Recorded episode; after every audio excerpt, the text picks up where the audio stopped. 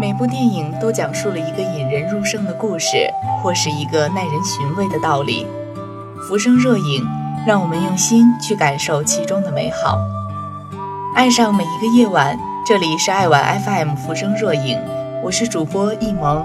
今天为大家推荐的影片是《一切都好》。张国立饰演角色的生活状态，让我想起了我的爷爷。那种留恋看书、喝茶、吃煎饼果子、豆腐脑的平淡生活，但这种安定随着儿女渐渐长大而慢慢远去。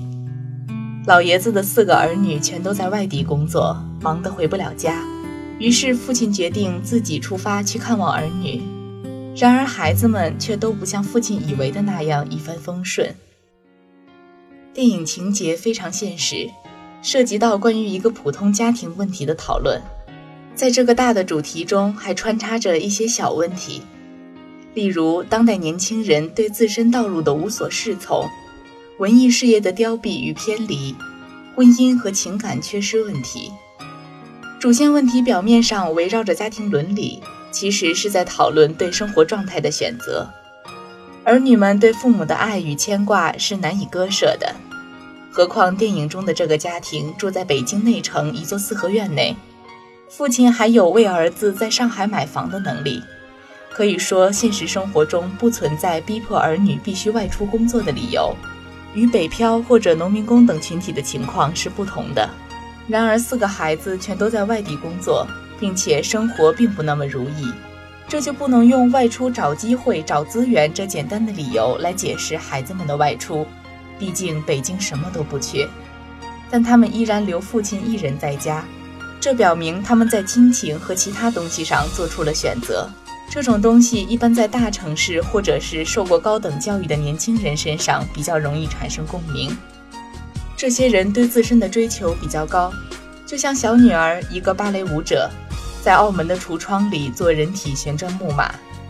这种境遇很难熬，她却执着于自己在外面忍着，除了不想让父母担心以外。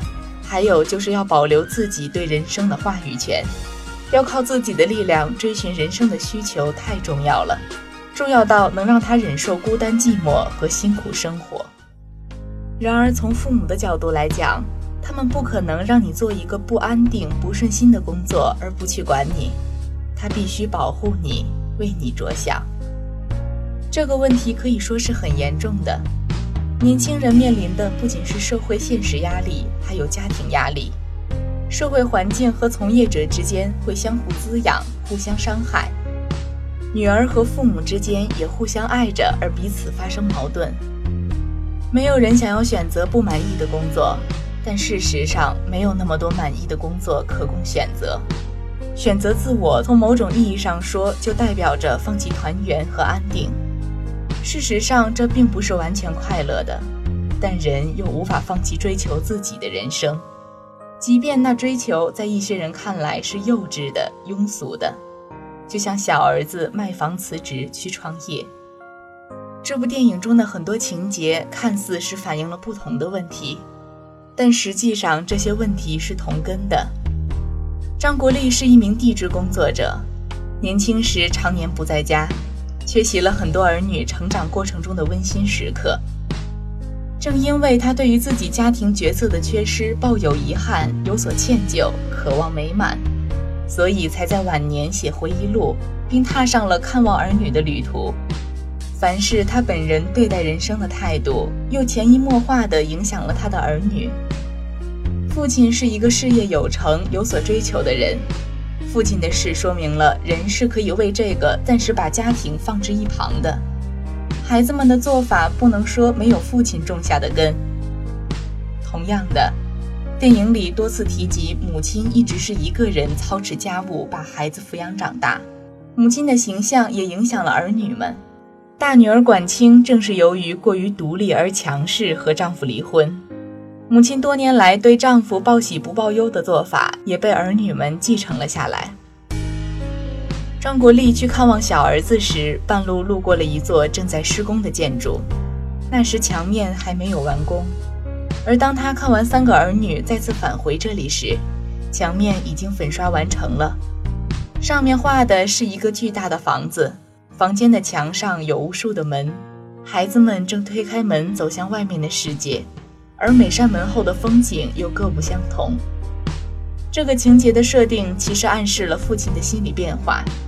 旅途过后，他明白了儿女们的心情，其实自己也曾有过。每个孩子都各自有自己的人生，都有旁人无法理解的地方。电影中一直存在着矛盾，这些矛盾构成了立体的人生，而它总共分为几个层次。第一个层次是梦想与现实，就是职业选择上的矛盾。第二个层次是自我和责任，就是工作和家庭之间的矛盾。第三个层次是奔忙与闲适，为家庭而奔波或为工作而奔波都不是最理想的生活状态。谁都希望一种绰绰有余、信手拈来的生活。当然，很多年轻人在第二层次还面临着充实自己和眼前利益之间的矛盾。大儿子辞职卖房而创办三国汉语。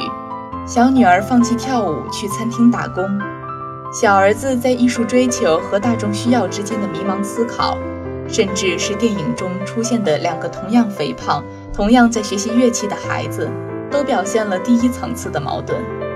而第二层面的矛盾则最为明显。父亲出门去看望孩子的整个主线故事，就是建立在自我和责任、事业与家庭这个矛盾上的。至于第三层面是一种暗喻映射，影片开头对于张国立和范伟两个老头的生活状态描绘是很到位的。朱墙外街上席地闲谈，和几个儿女的生活写照形成鲜明对比。电影里不断提及的回家，包括火车上四川大妈们打牌的场景，都代表着一种人对于生活最天然的满足。这种东西，现代人正在逐渐失去。没有人敢先停下来看看风景，享受人生；没有人肯回家，不肯是为了生存，还是为了梦想？这种中国人对于自然和沉静的追求正在被泯灭。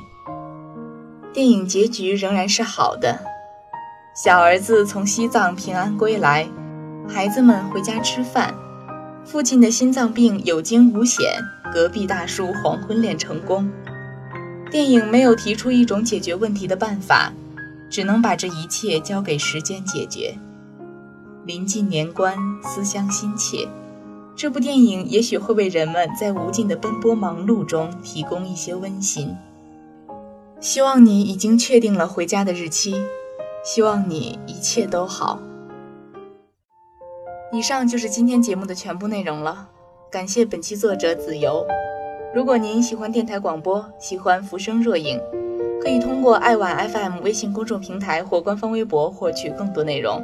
我是易萌，我们下期节目再见。有些